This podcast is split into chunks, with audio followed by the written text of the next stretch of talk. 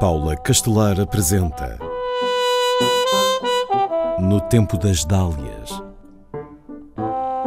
Mulheres Intemporais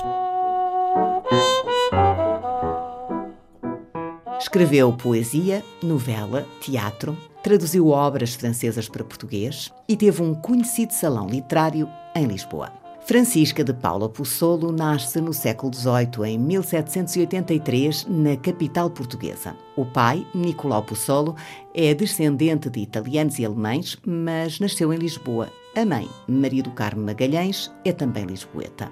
É a terceira mais velha de 14 irmãos. Tem acesso à educação habitual de meninas bem-nascidas.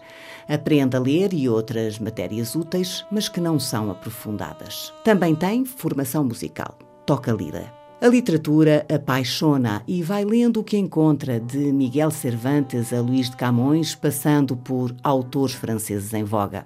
Ainda cedo começa a escrever poesia, embora enverede depois igualmente por outros estilos.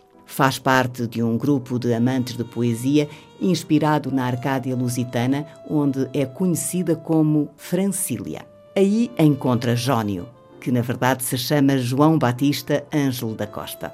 Apaixonam-se e casam-se. As datas que encontrei são díspares, por isso prefiro omiti-las. João Batista era oficial da Marinha, mas tinha deixado a carreira militar para passar a dirigir os negócios da família. Isso permitiu que ficasse de fora de cenários de guerra como militar. O casal não seguiu a família real como aconteceu com muitos dos seus conhecidos que também abalaram para o Brasil durante as invasões francesas. João Batista e Francisca assistem aos conflitos, à miséria crescente nas ruas suportam a ocupação francesa, veem o descuidado dos aliados em relação à população, mas por certo terão ficado gratos aos militares ingleses. João Batista pertencia à maçonaria e tanto ele como Francisca acreditavam no liberalismo.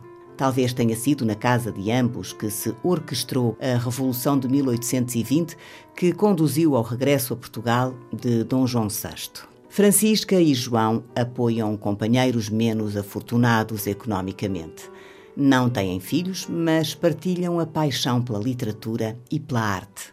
Transformam a sua casa num salão cultural onde se escuta música e diz poesia, se discutem assuntos da atualidade e se faz teatro. Francisca Possolo escreve outra dos peças e encenas. Distribui os papéis pelos amigos e amigas e ainda representa.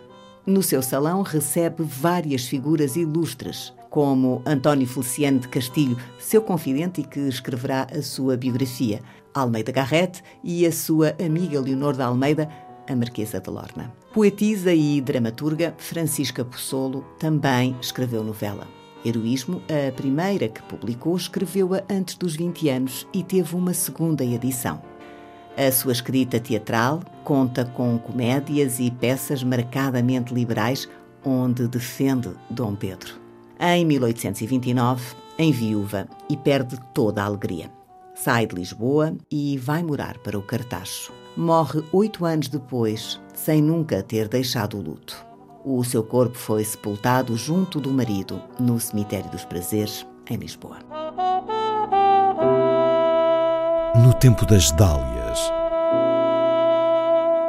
em parceria com o MIMA, Museu Internacional da Mulher.